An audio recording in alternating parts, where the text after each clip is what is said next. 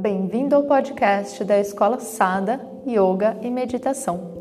Esta é a série Dia a Dia de um Yogin, que fala sobre hábitos para você incorporar no seu cotidiano. Eu sou a Mariana Beluco e hoje vou falar sobre leitura diária.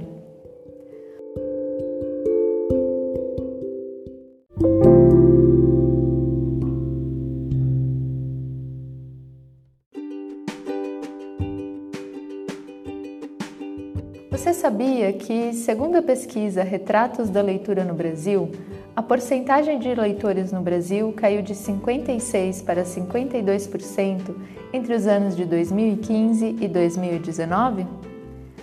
Um dos maiores motivos para essa queda na já baixa taxa de leitura dos brasileiros é o aumento do acesso à internet e a popularização das redes sociais.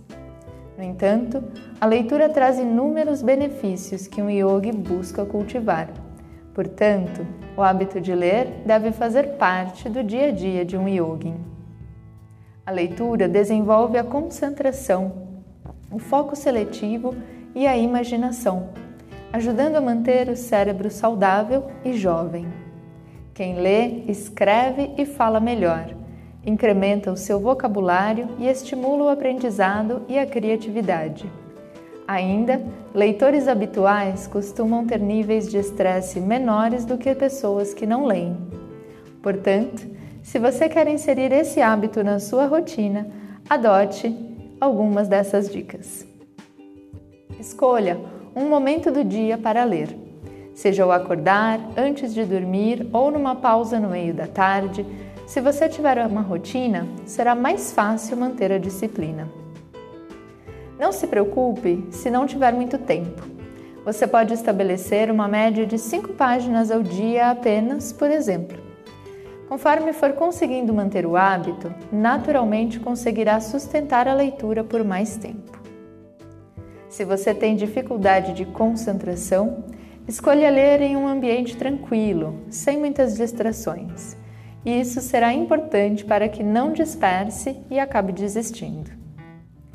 Tenha em mãos um lápis e marcadores para que você possa fazer anotações enquanto lê.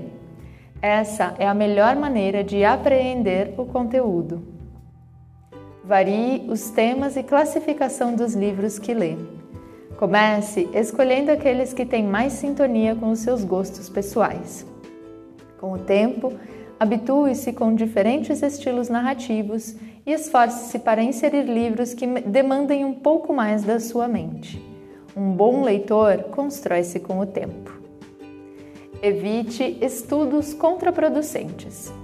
Busque referências e indicações de materiais respeitados no ramo que você escolheu se aprofundar. Se for estudar livros de yoga, consulte a bibliografia recomendada no livro Tratado de Yoga, do professor De Rose. Ali você encontrará dezenas de livros de bons autores para conhecer mais dessa filosofia.